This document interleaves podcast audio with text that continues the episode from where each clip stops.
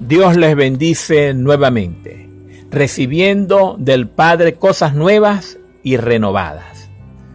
Nuestro Dios se especializa en bendecirnos de diferentes formas, de diferentes maneras. A través de Israel nos ilustra todo lo que Él puede hacer. Por ejemplo, cuando Israel estaba cautivo o iban a estar cautivos, les prometió que Él renovaría y restauraría después del cautiverio de Babilonia.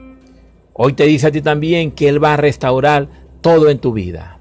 Así como lo leemos en Isaías 43, versos 18 y 19. No os acordáis de las cosas pasadas, ni traigáis a memoria las cosas antiguas. He aquí, yo hago cosas nuevas, pronto saldrá a luz. ¿No la conoceréis? Otra vez, abriré camino en el desierto y río en soledad. Tremendo es nuestro Dios.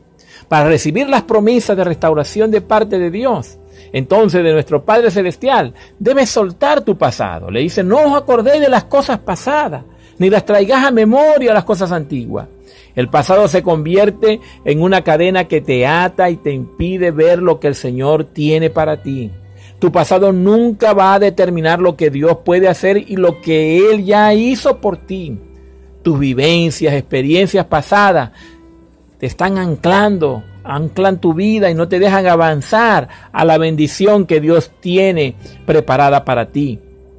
En el nombre de Jesús. Algunos cristianos no logran ir más allá por ese pasado, como la memoria del elefante. Desde bebé es atado a una estaca con una cadena y en su fuerza no logra soltarse.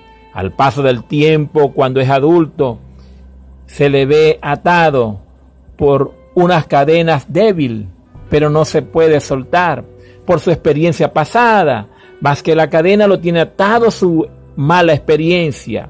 Pero hoy creo que el Espíritu Santo va a romper las cadenas de tu pasado para que tú creas a las promesas de Dios. Por eso, prepárate para recibir del Padre promesas de restauración, cosas nuevas, maravillosas, como dice ahí en Isaías 43, 19. He aquí yo hago cosas nuevas. Puedes confiar en sus promesas. Él hace cosas nuevas como se lee en el libro de eh, Lamentaciones escrito por Jeremías en el capítulo 3, versos 22 y 23. Por la misericordia de Jehová no hemos sido consumidos, porque nunca cayeron sus misericordias, nuevas son cada mañana. Grande es tu fidelidad.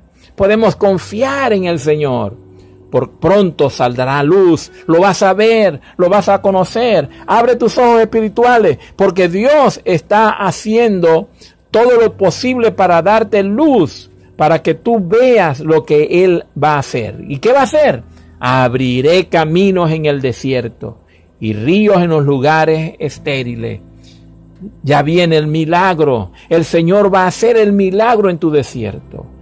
Está abriendo camino para que tú salgas y veas su gloria.